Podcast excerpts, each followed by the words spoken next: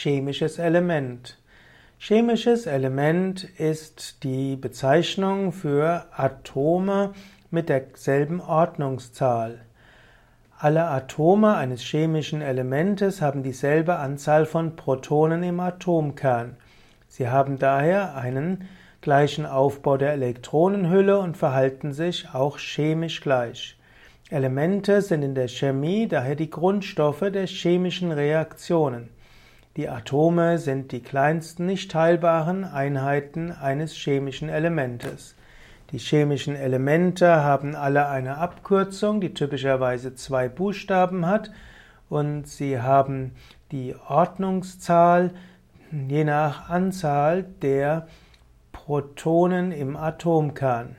Man kennt heute 118 verschiedene Elemente, 91 davon kommen tatsächlich in der Natur vor, manche nur in Form von chemischen Verbindungen.